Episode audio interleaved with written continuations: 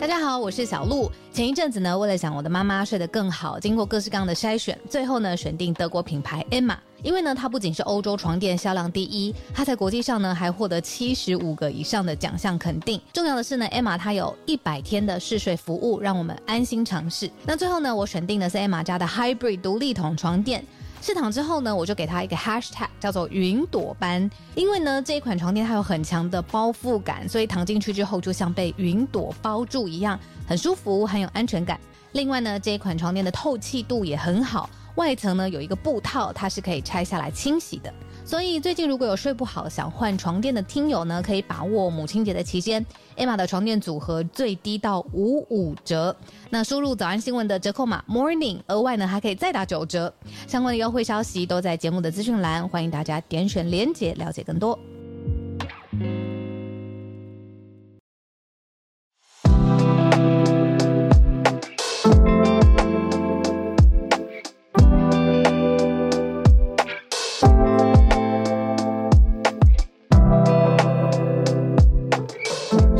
安，大家早安。哈尔早安，大家早安，欢迎大家来到今天十月十八号星期二的全球串联早安新闻。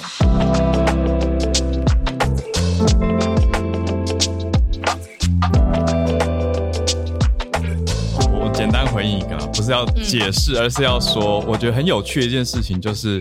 我们作为创作者，我也在思考，我们什么时候打开留言或打开讯息，其实蛮重要的。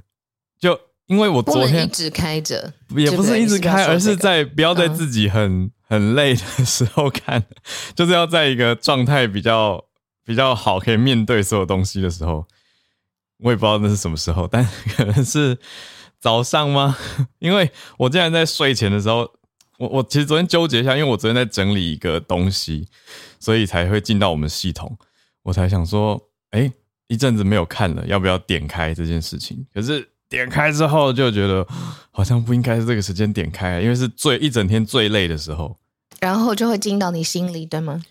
对啊，那就要思考的是，嗯那我是不是要在别的时间点来点开？就嗯嗯跟大家提出这个有趣的分享啦。因为大家如果不是创作创作者的话，可能很难想象到这个细微的差异。你看 Joyce 说他在我们的聊天室说，睡前不要看陌生人的讯息，尤其公众人物。我跟你说真的，因为我以前在 好在几像蛮好的之前建议，嗯这个真的很好，因为我会睡觉之前看到，然后不仅是我不想睡了，我还是想回他，所以在他看起来就是觉得我是一个神经病，因为我半夜在回他讯息，因为我会想跟他解释。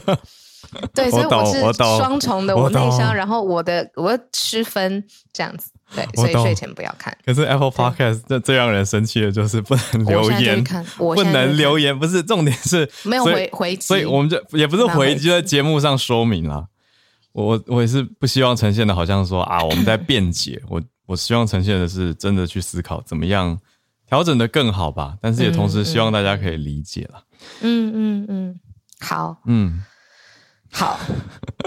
那个 Tom 的建议也很好，还是说什么？他说喝醉了再再看，看。因为我今天那个嗯、呃回归，可能跟你聊天很开心啦，然后就是回归早早安，然后我想到一群小小的，虽然是社群题，但是跟你跟我也很有关系，就是嗯很快的带过一个小小资讯，然后我们就可以开始今天的新闻盘点了。好，就是我们之前呢有一个赞助商，你还记得吗？就是 Charge Spot 是我们的赞助商。嗯那这件事情呢跟日本的资讯很有关系，因为其实台湾的呃呃 Charge Spot 可以在日本还嘛，对啊这个可以跨国租借。我们那个时候有讲，然 后就我最近看到，为什么跟我们很有关系呢？因为日本现在可以开放，就解禁了嘛，大家可以开放去日本旅游了。嗯他们这个服务竟然跟就是他们的呃大众捷捷运的那个系统的系统点选的那个台子坐在一起，所以它 embedded 在那个大众交通工具工具里面，它再也不是一个独立的台子。我有瞄到，可它到底是怎么结合的啊？我觉得很强哎、你看日本是一个这么你知道系统作业要完整要工整，然后它我在想象它就不是一个单独独立的台子要去租借扫描了，它就是在那个我们要买票的时候，我们就可以直接选要租借这个呃共享行动电源。哦，我觉得很了不起。就是我们在买票的时候不会点哦我懂很多东西你意思了，在那个票面那个台子上面，售票机直接选。对对对，就不用再另外去找那一台机器借充电行动电源，可以直接一边买票一边顺便选，就带了一台行动电源进站，可能是厉害吧类似这样的想法，厉害吧？不错哎、那也可以在那边借了以后一路搭回台湾还嘛。当然可以啊，跨国租借的服务，我觉得他跨国租借真的很强诶、这件事。嗯，不错不错，大家可以参考哦。这真的是蛮方便的。好，来我想要讲的事情是呢，以前赞助我们的厂商，你不要以为只有当下赞助我们，我们是事后会关心你们的事业发展，然后如果跟趋势有关，我们会回来。像这次这个嗯厂商也没有再给我们钱吧，对吧？嗯 可是是我们还是分享了一下，是 啊，谢谢浩尔，啊，谢谢你。我们都很关注啦，都很关注，就觉得好的创业、好的新创事项值得支持，对吧？嗯，好谢谢你。好，那我们就来盘点今天的消息。好了，有点严肃哦。嗯，嗯，对，要进到盘点有点严肃，但进到盘点之前，我回应一下聊天室，谢谢大家。可是我我们不，我的本意真的不是让大家去公审这个留言的朋友，因为我相信他也是好意想要提醒我，所以谢谢大家啦，谢谢大家。那我只是最后一句说明是，我们早安新闻真的是早上，所以我也在思考，我早上是不是要再做更多事情，让声音更好，比如说开嗓之类的。因为早上的声音真的不是一整天最开的，我想这个小鹿也很很同意吧。我们主持活动这么多，你说讲课、演讲，我们今天晚上有演讲，今天晚上会见面哦。好啦，所以声音状态一整天其实是会有变化的。等一下是今天晚上吗？对，你该不会是今今天晚上？天哦？今天哦？对不起，我们哦对不起大家，我们我们两个瞧一下事情。好好好，OK OK，好，没关系，先进盘点，吓死我，吓死我。是哦，是哦，礼拜二哦。好好好好好好好好好。这个实在是太 life 了。好，我们来盘点一下吧。好，说严肃，我觉得还 OK。好，第一题是慢新闻的追踪。后续我们上个礼拜的时间跟大家提到了美国对中国半导体产业最目前最大规模的限制令嘛，这个限制令的后续正在发酵当中。现在讲到什么情况呢？就是在美国工作。相反，在中国工作美国籍的半导体人才，现在有离职的风潮，变成说我要留国籍还是要留工作，有一点要二择一这样子的状态。第二则则是来到日本哦，统一教岸田是日本现在的首相嘛，他说要彻查统一教，特别是追续在安倍刺杀之后的风波。第三则则是香港的消息，香港。在讨论预计要打造一个国际虚拟的资产中心，就是 crypto asset。最后第四则，其实这件事延烧了几天了，叫做一个关键字，我觉得很重要。北京的四通桥，四通桥的事件激发了后续的反应，延续现在我们讲到中共正在举办二十大，可是四通桥到底是什么呢？其实已经有听友在社团分享了，我们待会再跟大家讲更详细一点点。我们就先从半导体的慢新闻开始讲起。嗯，美国的半导体的法案呢、就是针对嗯所有的跟半导体有关制成啊，然后研发，还有你说到最后生成产品，虽然它都是一些基础建设或者是 to B 的企业的商品，但是就是没有办法迈向中国这件事情，除了在商业上面、产业上面有冲击之外，对于人才。就是他可能其实他过了很久很久的训练的时间，他就是想要投身在这个领域当中。可是他现在卡在一个国籍上跟认同上面的问题，比如说他的确入了美国籍了，可是他的确是在中国出生长大的。嗯这一群专业人士，你说他现在心境应该怎么样？或者他在工作岗位上面会不会去影响他呃专业上面的判断？你觉得会吗？我觉得可以跟大家一起来讨论，因为现在嗯美中这么的。呃，在至少在半导体角力上面这么的白热化，嗯那会不会呃影响这些专业工作者他自己看待他自己工作的呃产能啊、意义啊，或者是价值感。我觉得这个是一个很有特别兴趣的问题。嗯，你的意思是说他，你说他必须要抉择的时候会选哪一个吗？或者是他会不会就不抉择，他就离开啦？嗯，因为他觉得他卡在一个不上不不圆也不是扁也不是，就是我妈常说的一句话，就是的一个对的一个特别的状态上这样子。对啊，那好，那到底是保留工作还是保留美国籍这件事情，现在呢是美籍的中国半导体专业人士他们在想的一件事。那呃，美国人的禁令条款啊，就是呃，就是这些东西在半导体的禁令条款已经马上要生效了。嗯，那受影响的人也有包括了像是公司法人啊、永久的居民啊、和美国公民等等。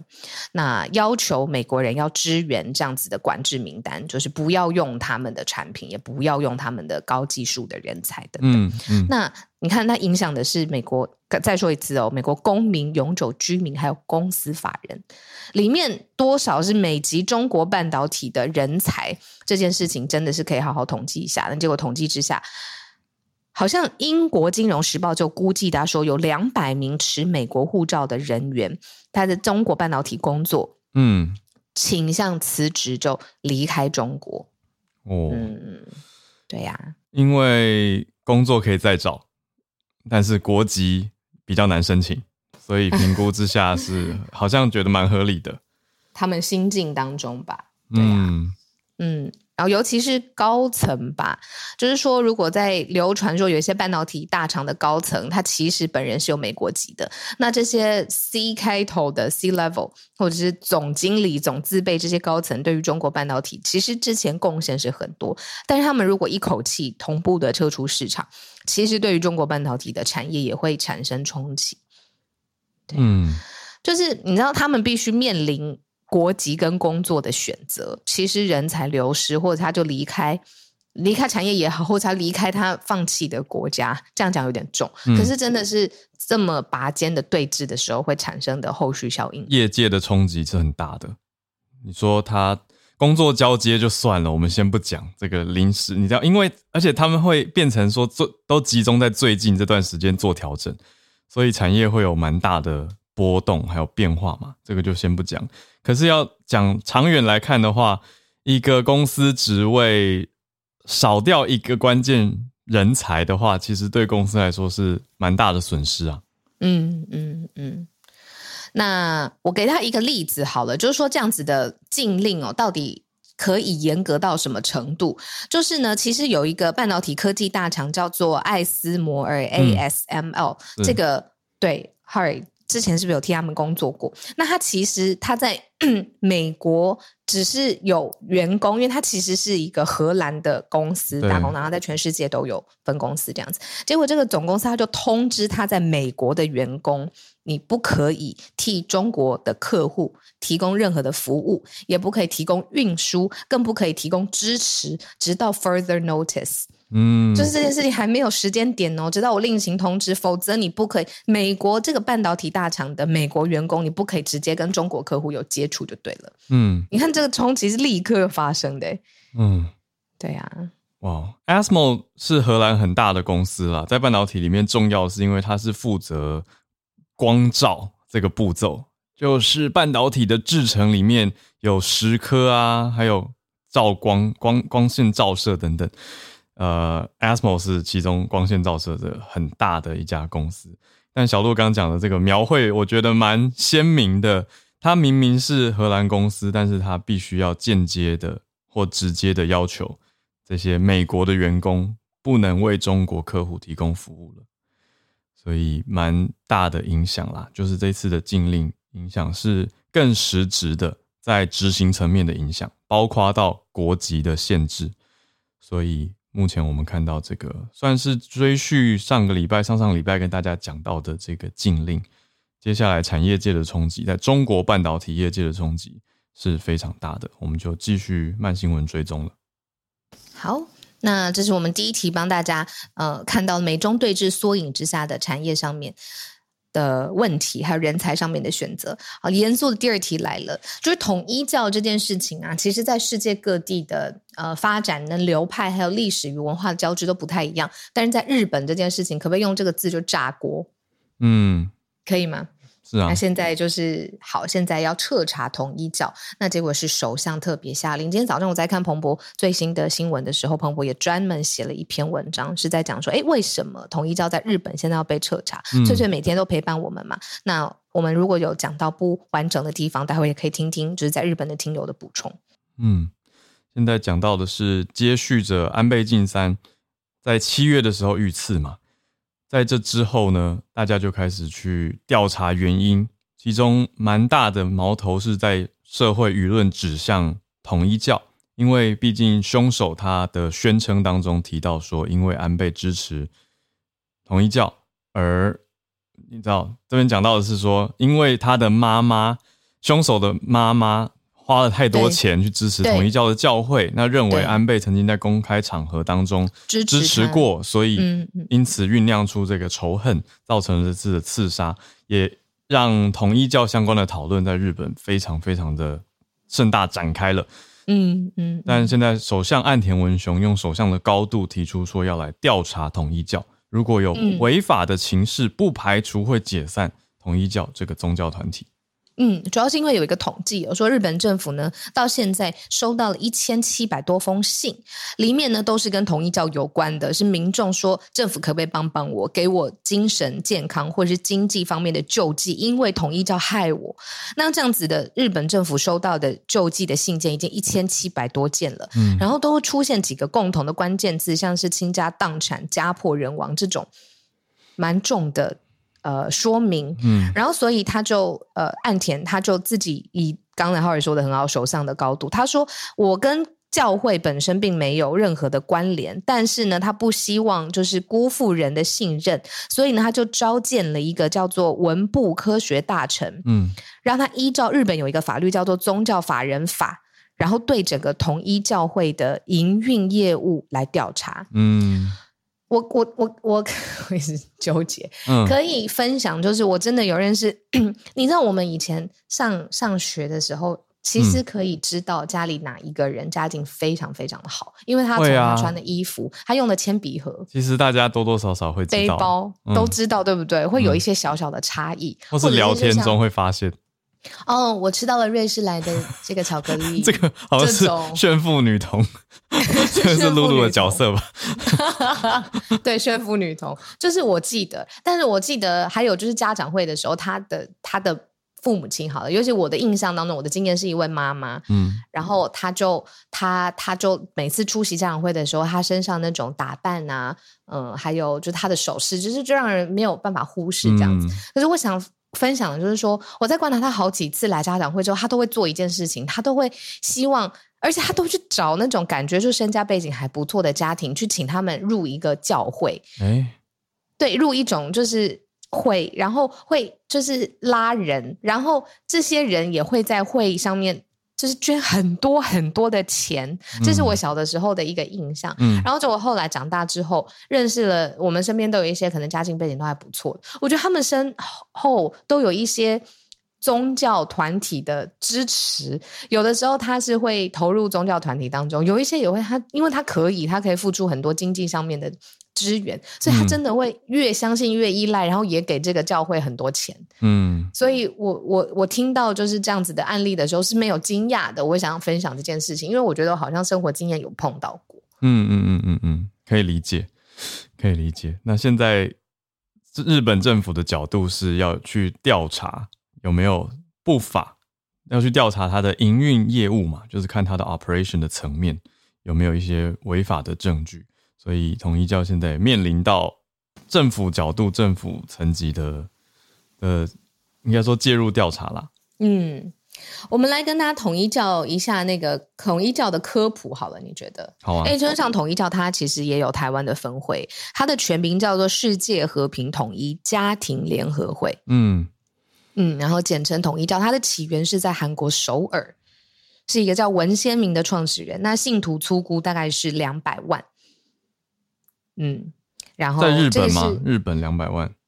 看一下哦，还是哦，它是全球一九五四年在韩国创起的新兴宗教，这样嗯子。嗯嗯嗯，对啊，然后在各国的发展，哦，他在美国也面临调查。对，嗯然后他说，整个幕后的操作者是南韩中央情报部，就有点像南韩的情报头子的一个部长，是在直接经营南韩统一教的这样。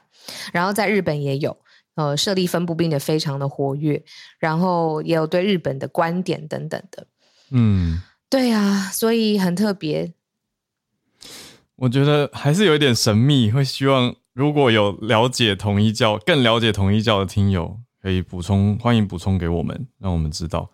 因为哦，我这边看到了，嗯这也可以跟大家聊一下。说统一教其实最被社会上面诟病的事情是，他们有一种已经被 marketing 界定义出来叫迷信营销的方式，在日本翻成灵感商法。对，因为在很多地方看到都是这样偏负面的描绘，可是好像很少看到内部成员对外公开。嗯说他希望信众可以买非常贵的硬件，还有茶壶，还有书画，然后他一个可以一本书可以所价高达高达三千万日元，然后这种迷信营销的手法，在各个世界各地的分会大大小小都有遭过调查过，这样子，然后有打到民事的诉讼，嗯嗯嗯，在台湾也有哦，嗯对啊，我希望可以听到更多内部的人不同的声音，因为我觉得媒体蛮蛮一面倒的，所以怎么看都会觉得还是还是说就是这样吗？我希我希望可以知道更多内部的想法跟细节了。嗯，好，我们还时间突然变得很紧迫，还有两哦，对啊，怎么会这样子？好，我们来持续。现在要讲的是香港，对吗？香港嗯第三题，我们要跟大家分享的事情是，因为香港的国际地位也好，或是他在商业上面枢纽的地位也好，因为政治的敏感因素被削弱。但是呢，香港的财政司的司长陈茂波他有说，他希望接下来创新科技是香港非常重要的一个驱动力。那创新科技分非常非常多种，其中有一种他希望全力推展的是香港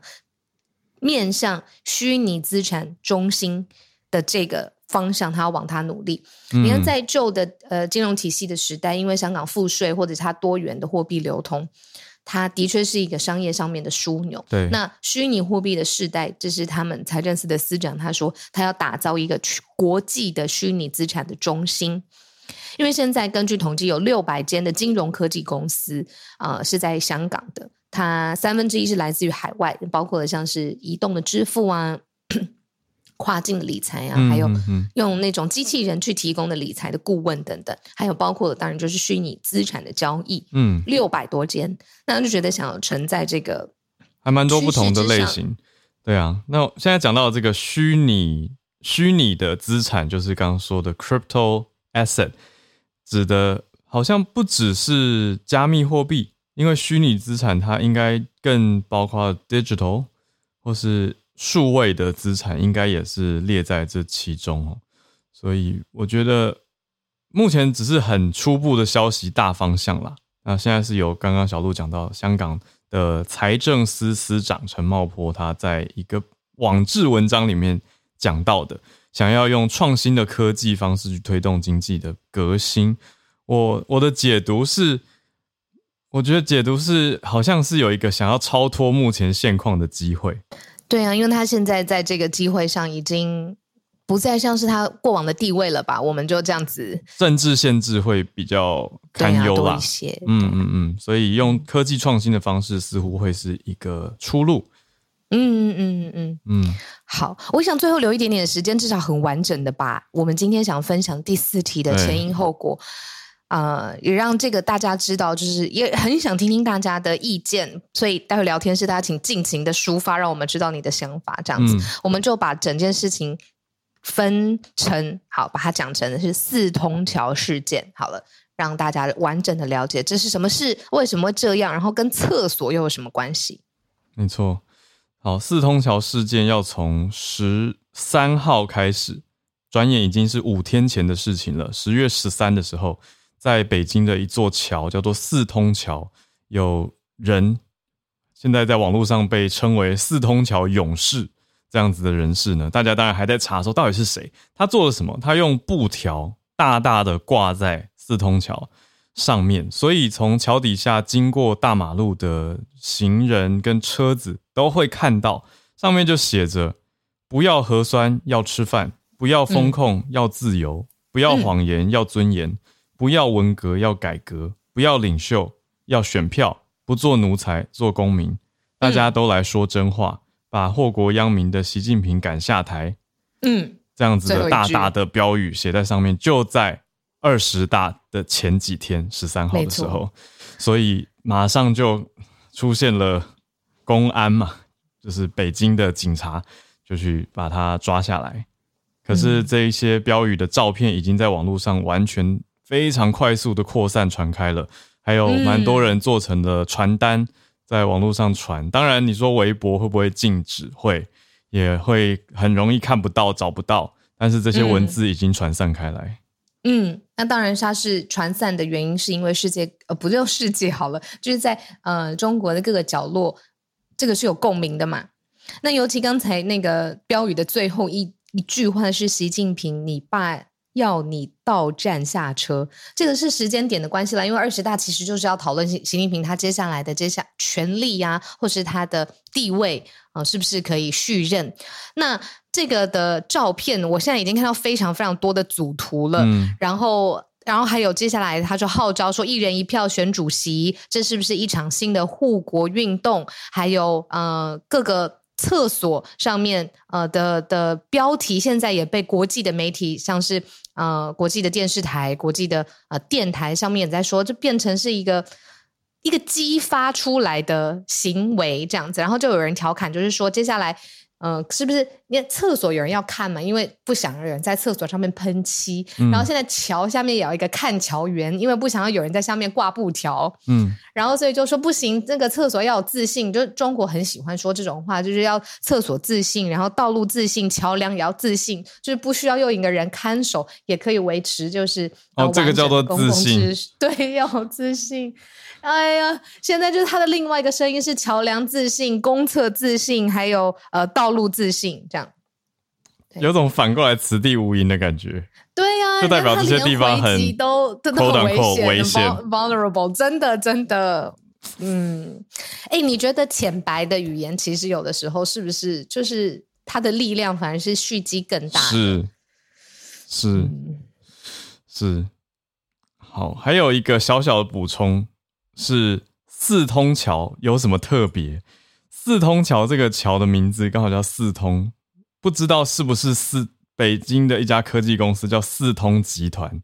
它所盖的。有消息指出说，是因为北京市当年没有钱盖这个桥，结果四通集团这个科技公司就帮北京市政府搭了这个桥。结果在六四的时候，四通集团很支持学生，所以到现在创办人还在海外流亡。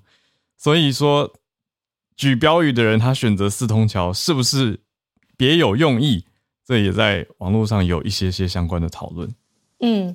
那就是说，就是最先开始的那个人，他现在身份已经被曝光了。可是这个行动可以说是行动嘛？我觉得这个事件激发出来的事情，可以说是在遍地，比如说在北京中国电影资料馆里面有一个影艺的公厕。然后还有在云南、在西安、在北京的地方都出现了示威的标语，可是。哎，地方就说哦，洛杉矶的华人也有人声援这种四通桥的布条，可是网络现在审查升级，就是四通桥这个关键字，还有习近平的关键字是查不到的，嗯所以现在就是网络上面说这二十大维稳嘛，嗯就是各种维稳的手段加码当中。这一个礼拜更是特别明显吧？我想，好，四通桥事件，我们这样帮大家整理的，应该是有个脉络，有个有个后果，但前因应该说前因，大家就 也不用再多讲，我们平常的报道、对呀、我们累积了这么久，嗯嗯，可是后续呢？嗯后续后续说，呃，Joyson Joyson 说以后厕所是不是要安装安装 对不起安装监视器？Frank 说当年四通是六四金主哦哦，哦，然后 Show 明 Sparky 说我们西安人很勇敢的，勇敢起来。啊，对不起，我在煽动，什么被抓走？天哪！没有啦，我觉得无预警爆炸？嗯什，么什么东西，你说我们节目吗？说没有这样的留言哦，不要吓我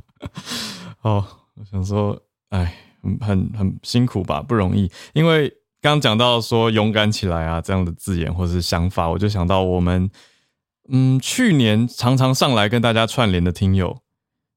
瑞瑞，大家还记得吧？他在社团有贴文啊，他就是不知道是自己做的还是从朋友这边得到了一些文宣传单。上面印着的就是刚才我们念的这几个标语，四通桥标语。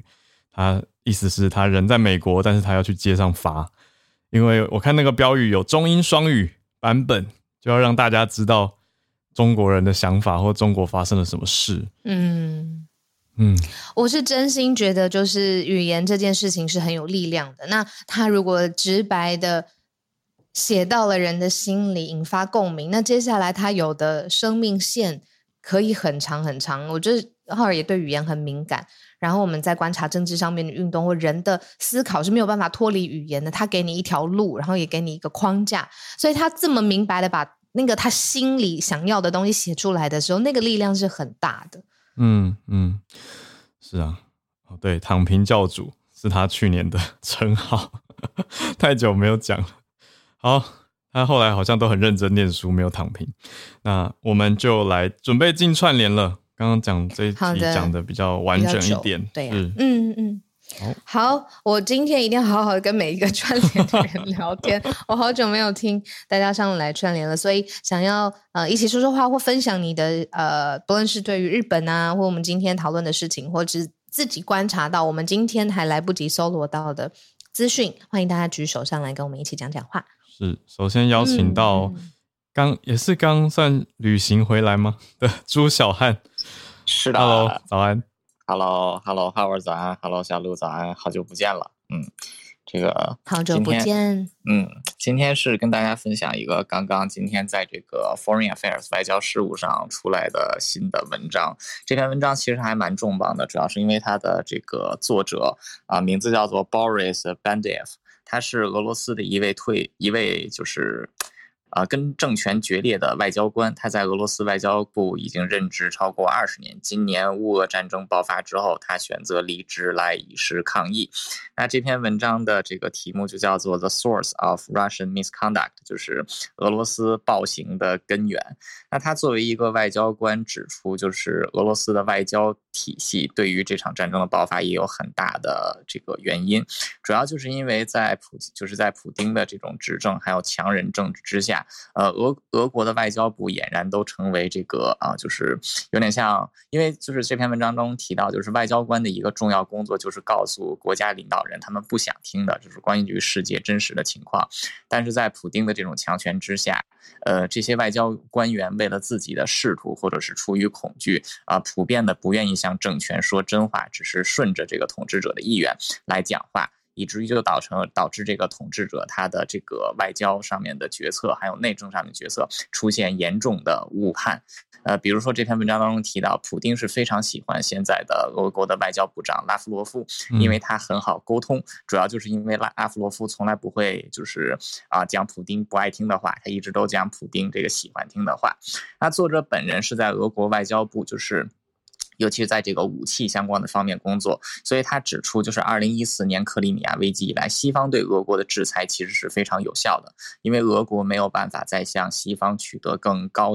这个高。就是比较更高的科技来装备他们自己的军务啊，所以外交部很多人其实知道，就是以俄国目前的实力是根本没有办法去吞并乌克兰的。但是因为外交部人员对于普京的阿谀奉承，以至于就是整个高层都普遍相信他们俄国自己是可以这样直接吞并乌克兰，所以就形成了这么一种怪圈。啊，这篇文章的最后他也提到，就是任何希望通过外交手段、通过谈判来结束战争的想法都是不切实际的。因为这个俄国的外交就出了很大的问题，就是一厢情愿的用谈判去解决问题的话，只会助长普京的这个气焰。因为外交部的人员只会跟普京去说啊，因为西方和乌克兰怕我们了，然后他才跟我们和谈。普京的胃口只会变得更大。另外，在文章最后，作者也提到，就是拳头确实不是用来比大小的，但只有民主国家之间，拳头才不是用来比大小，因为大家都可以能够理性的交流。但是对于独裁政权来讲，全球拳头就是比大小的，所以一。一定要警惕俄国的威胁。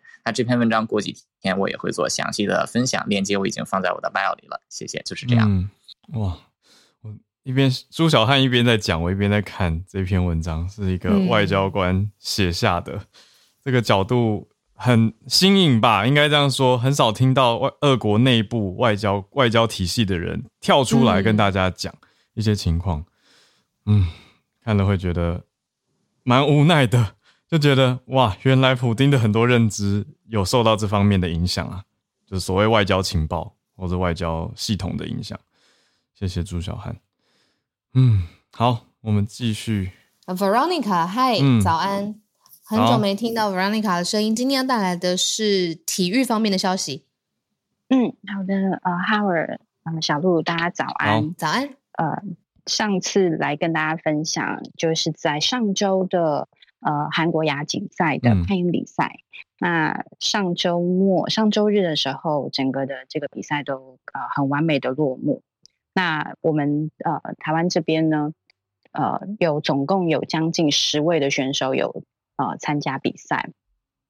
那在混合呃，在这一那一周的比赛的过程当中，其实都是还蛮呃还蛮紧张紧张的，因为其实呃有很多位年轻的选手，他们都是第一次出赛。对，那在呃周末的，就六日的，尤其是星期日的混合攀登的项目当中，我们总共有四位选手出赛。那其实这对呃我们来说是一件非常兴奋的事情，因为呃其中的呃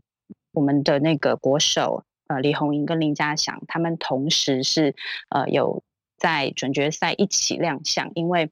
其实我们我们在看转播的时候，其实我们有一点点的难过，是因为、嗯呃转播的时候，尤其是主呃应该不能说是主办单位，应该是跟主办单位配合的那个电视台。呃，因为是在地主国嘛，所以呃，地主国的这个转播转播电电视呢，当然就是针对他们自己的选手的镜头非常的多，所以当、哦，对。导播有 所以 偏好，是，所以其实那时候看到我们这个选手在台在在场上的时候，其实很想要看他们攀爬的状况，嗯。然后甚至想要知道结果，而不是只是等到他们可能没有完没有办法呃，就是完攀那一条路线的时候，然后掉下来，或者是可能时间到了，然后就没看到后，或者是都没有。啊，对，或者是可能是在一开始要准备爬的时候的那样的镜头，所以那时候就觉得啊，怎么会这样？嗯，对，所以那时候对，只是说我现在的这个头像的截图是刚好很巧，呃，就是李红莹跟林嘉祥他们两位刚好在场上比赛的时候，呃，导演就导播的镜头，然后直接就带到他们的、他们的这个身影这样子，所以赶快把它 截图下来，对，真的非常非常的对，其实会当看到自己的这个呃，就是代表自己国家的这个选手在台上比比赛的时候，其实真的是会非常非常非常激动。对啊，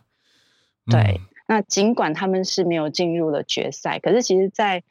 对于这整个的这个比赛的成绩来讲是非常棒的，因为其中有一位非常年轻的选手，他是第一次出赛，就出国比赛。嗯那他其实虽然说没有获得，也也一样没有进那个呃决赛，可是其实他的表现是非常棒的。对，所以其实我觉得对这些选手来说是非常好的一个一个学习，因为因为我相信对他们来说，其实，在台湾可能没有办没有那样的机会接触到这些呃国际的选手。那其其中对日韩来讲，他们其实很多选手都是已经参加过很多大大的这个比赛，甚至甚至还有奥运选手。对，所以我相信对他们来说是非常好的观摩跟学习。嗯，谢谢 Veronica。谢谢。好，那接下来跟芭比好好来聊天，因为芭比要讲的就是跟聊天有关的事情，是吗？嗨，早安。没错，早安，小鹿好了。听到小鹿的声音很开心，回来的声音。谢谢芭比。嗨，对，这一则就是探讨八卦的好处。那这个词其实美国人他是用无心的恶魔来形容。那在犹太文化里面，它被称为三呃三叉蛇，就是可以嗯八卦的好处，对对对，但是它嗯的嗯缘由其实没有这么不好。然后在犹太文化里面，后来衍生的会被它就是它被形容成是三叉蛇，就是它可以杀呃杀死三个人，就是传八卦的人、听的人跟被八卦的人。那我们自己也有成语说“三人成虎”嘛，就是嗯都是在形容八卦的影响力。那因为呃，通常这些话题是别人会很感兴趣，但是通常跟自己没有关系的，但是它有分很多面向。因为八卦留言它并不是没有好处，它有时还是非常有益的。美国的科学家他发现，就是呃，所有的八卦留言当中，只有三到四个 percent 的比例是恶意的，而且就算是恶意的那个部分，一定程度上也可以加强人们之间的团结。就是如果呃两个人的八卦，另外一个人的就是第三者的负面信息的话，那这两个人的关系就更亲密了，就形成一个同温层。那有一位进化心理学家，他就认为，语言的进化就是为了让人们能够八卦。从最早的形式到今天，就是八卦一直是传递社会有用讯息的方式。这个当中可能包括你跟谁来往可以放心，然后不要相信谁谁谁，或者是谁最贪小便宜之类的。嗯那一直到现在，八卦它有一个更新的解读跟认识，大家可能可以对它就是扭转一下这个观点，就是 Me Too 运动。因为 Me Too 运动它改变了大家对对八卦的看法，面对性侵犯或是性虐待这些以往我们会默默隐忍的状况，当有一个人会先呃先说出来之后，他就创造了一个新呃就是心理安全的环境。安全呐、就是哦，原来你也是这样子想的，没错，那在这个环境当中讲真话，你就不需要担心受到指责。所以现在的八卦，它代表是问题背后的问题，就是对于揭露被掩盖的结构性问题、不当行为，嗯嗯嗯嗯，对，或者是说隐藏的威胁。那很多人都认为这个对维持社会议题的开放来说，其实非常的重要。那最后补充，美国《镜报》它曾经有个报道，有一位英国的健康学家 Michelle O'Connor，他的研究文章里面，他列出了我们印象当中八个坏习惯的好处。那除了刚刚讲的聊八卦之外，还有说脏话。因为他们有一项呃，英国基尔大学一项研究表明，当你的你踢到脚趾啊，或者是说被人家踩到的时候，这个例子，大对怎么样说样？脚趾如何？你大声的说脏话，其实可以帮助减轻疼痛，因为他们有做了一个实验，就是让很多参与者呢把手放入就是冰水当中，就是那种加冰块的水，那他们发现就是不讲脏话的忍受的疼痛程度呢比较低。就是你，你在这个过程当中，你疯狂讲脏话呢，你可以持续更长的时间泡在冰水里面。对不起，这个实验太好笑了，这个画面。对，然后但是也有研究表明，就是讲脏话可以提高运动时的表现力量。可能你在快速跑步的时候，或者是说在做一些重训的时候，它可以帮助你，就是你可以更持久这样。那英呃东英吉利大学它有另外一项研究，工作中你说脏话可以帮助员工的抗压性增强，还有保持团结。然后 其他还有像是坐立不安啊，就是他这里形容的，我觉得蛮可爱的、哦。他坐立不安是形容一些不正式的运动，像是抖腿啊，你讲电话的时候走来走去，嗯然后还有漫不经心、不爱整理，这一些它都是有相关的好处。大家可以搜寻一些关键字，然后八卦的好处的话，可以搜寻 BBC 的报道。以上跟大家分享。嗯，谢谢芭比。好，这个研究太有太有画面了。我想说，为什么要这样逼大家？可是好像已经这算是比较柔和的一个研究设计了吧？因为像芭比刚刚一开始刚刚讲的时候，我想说，难道研究研实验室是要去敲他们的脚趾头吗？那也太太恐怖了。就是用冰水。好，谢谢芭比。那我们继续来连线到香港，来跟 Bernard 连线。Bernard 早安。嗨，Bernard 早。Hello，早安，那个小鹿欢迎回来，不好意思，哎，谢谢谢谢 Bernard。嗨不，好意思，我声音有点，我感我我我得了 COVID，所以那个声音可能不太好。哦，重哎，对啊那个就呃，我分享一下，就是 BBC 的新闻，就是呃关于那个呃，因为中国二十大就是开始了嘛，然后就在一呃在香在英国在那个 Manchester 曼曼城，然后在那个呃领事馆外面呢，其实呃在在礼拜天的时候呢，就有呃有香港人就是呃去到领事馆门外，就是呃。呃示威集呃示威呃示威，然后在就是在呃门外面呢，就是放了那个呃讽刺呃习近平的宣传标语跟一些呃漫画的肖像，嗯然后就在呃，然后在门外面，其实，在那个有有一有一些领事馆的人呢，其实从从外面从外面出来，从从里面出来，然后就那个就把那些呃。这抗议的标语啊，那些那个海报啊，全部都把他们就是踢走啊，然后就跟跟他们就谩骂说那个就不不不能在这里用的。然后之后呢，就开始呢就引起冲突，嗯然后呢，就其实重点是重点，我那个时候看到很惊讶的时候，他是领呃领事馆的人员把其中一个示威的人呢，就把他拉到领事馆里面去，然后去殴打其中一个示威的人士。然后在当其实，在之后呢，其实之之后过了一段时间之后，呃，在当地的就是呃曼城的警察人员就来了，然后就把在他们就进去了那个领事馆，然后就把那个呃被拉进去领事馆的那个其中一个示威的人士把他拉出来。嗯所以这一次的话，其实就对于就当然是中国的那个的学呃的方面的话，他就说那个就是一个嗯不允许就是嗯港独的声音跟一些那个就是嗯一些侮辱作为中国元首的，就是一些呃一一些呃就是。蛮蛮经典的那些语语助嘛，就是就是说那个我们就是我们中国的内政不能去呃干涉，嗯但其实这个这一次的话，也是因呃引起到了，就是像呃在因为呃引起到了一些呃就是中呃英国的内政，因为这其实因为这一次是在英国发生的事件，所以其实这一次的话，其实有英国的一些呃内政的大臣啊，一些一些那个议员啊，其实他们已经说就是呃已在呃跟政府说，就是他们需要说要紧急的调查这个事件，因为其实不能允许说就是把在在英国有言论自由的地方是在可以把那些有言论，就是在打压这些言论自由的行为这样子。其实这个嗯我看起来其实是真的是蛮惊讶的，就是连在就是在。如果说在中国或是更加在香港，就是国安法出现之后，其实不太能实现这件事情的话，还是可以合理的。但是在英国还是发生这件事情的时候，我是觉得蛮蛮是蛮惊讶的。所以是、嗯对，这是以上是我的分享。嗯，那像这样子，当地警察不知道有没有介入调查哦？嗯，这一次在他们暂时的警察说，那个应该他应该是他们应该是在进行调查当中，但是他们的、呃警察的回应就是说，应该我们在呃我们不方便透露任何的消息，应该可能是在呃调查的当中，就是不能透露任何的那个一些不能公开。嗯，对。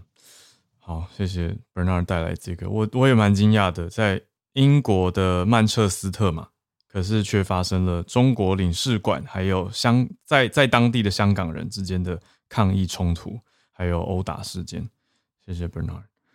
好，我们来继续连线到今天这一位邀请的翠翠，嗨，翠翠今天要跟我们分享翠翠昨天还有来我晚上的直播，所以真的是热血，持续串联。翠翠早安，我是想讲同一教吗？嗨，对，稍稍微补充一下，哦因为其实一一点点啦，因为其实因为统一教它本身牵涉到蛮多民事或者是刑事的，就是诉讼。那我刚好因为我在追一个算是律师团体，他们就是针对这种嗯、法人，尤其是像统一教这些受害者，然后他们会为他进行辩护的一个算是律师团体。嗯他们其实在今年，当就是前安倍前首相他就是那个受害是身亡之后，他们其实还是有提出一些就是有关于相关的新闻，因为我们知道，其实就是讲说这一次的这一个怎么讲，犯人他是那个统一教算是受害者嘛，嗯。那关于这件事情，其实这一个嗯、律师团体他们是告诉大众说，我们当然我们无法对这一个就是枪击的这个凶手做出任何的辩护，但是希望大家可以理解，就是他们是在怎么样的心境之下会去做出这样的暴力行为。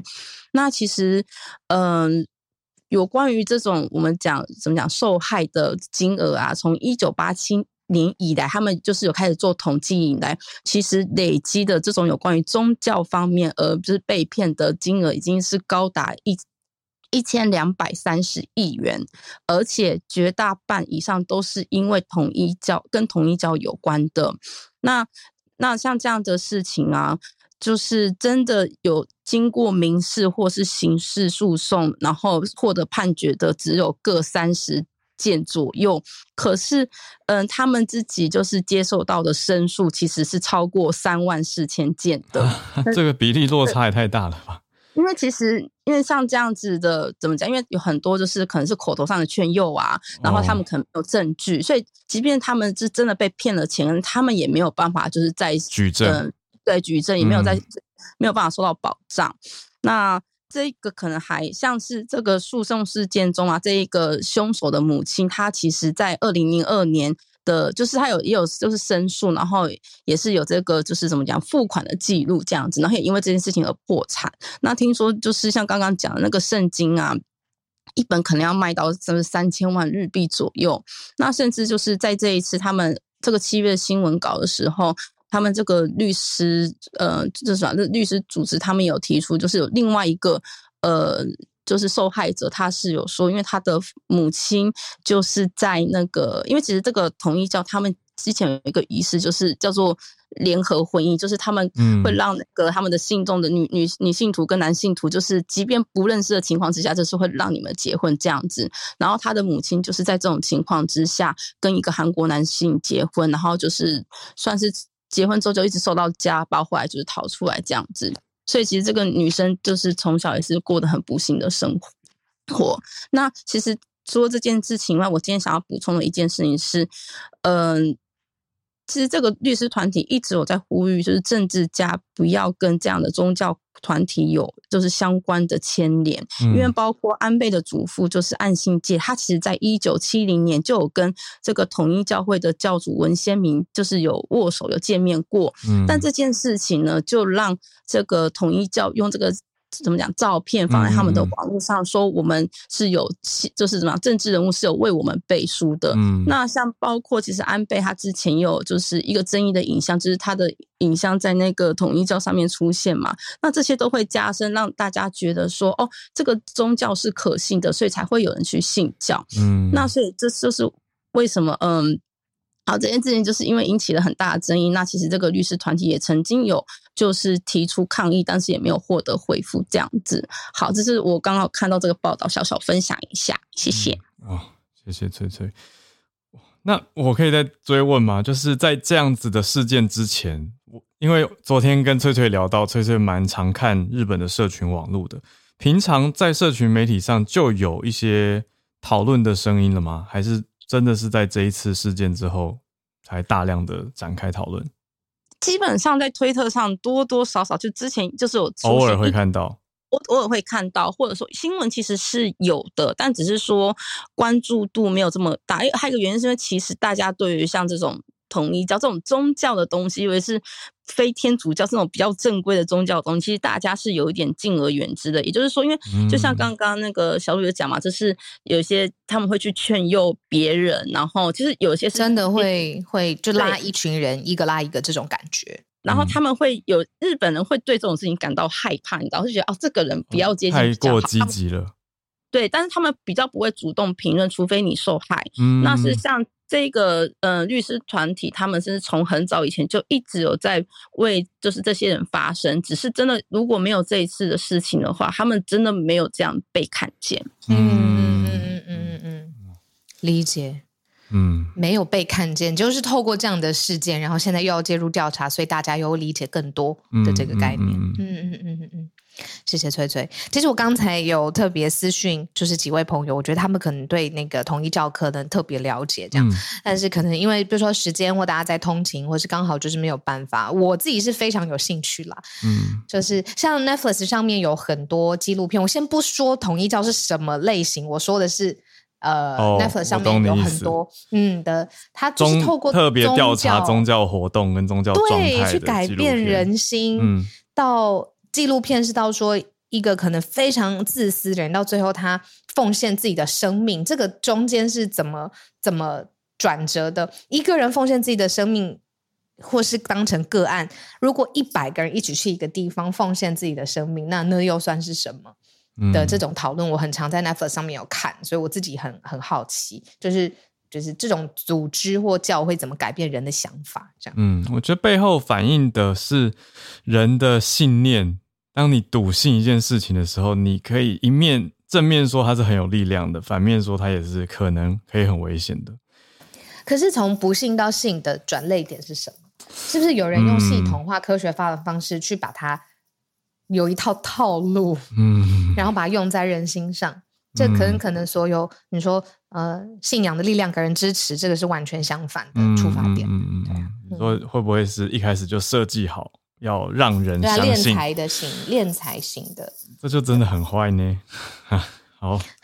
我补充一个东西。嗯嗯嗯，呃，如果有其大家听得懂日文的话，其实可以上网搜寻，有日本有另外一个很有名的练呃，不能练茶，就是一个宗教组织，叫做幸福的科学这样子。然后他的嗯教主的就是儿子，他自己就开了。一个 YouTube 频道，就是在讲，就是这些宗教怎么骗人。因为他自己是从小就在那个环境出生，可是他不喜欢。虽然他其实之前就是不用儿子自己跳出来做。